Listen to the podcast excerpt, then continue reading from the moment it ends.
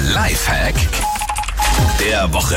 Den haben wir jeden Montag für euch. Der soll euer Leben besser machen. Und heute Morgen sprechen wir über Socken. Die helfen einem im Winter nicht nur an den Füßen. Ja, ich habe zum Beispiel ein Auto, das hat keine Spiegelheizung. Gibt's ja so Schnickschnack. Ich habe ne? auch keine Spiegelheizung. Ja, aber es gibt Autos, die haben das und da kann man die ganz, ganz leicht äh, frei bekommen, wenn die vereist sind. Aber für so Leute wie uns, für so Normalos, hilft auch einfach eine Socke. Wenn ihr abends über euren Außenspiegel eine Socke drüber zieht, dann müsst ihr da morgens nicht blöd rumkratzen und spart euch die Zeit. Einfach die Socke so flupp runterziehen und ihr könnt losdüsen. Okay, vorne müsst ihr halt freikratzen. Und ganz safe, jemand, der bei Energy arbeitet, hat definitiv keine Spiegelheizung.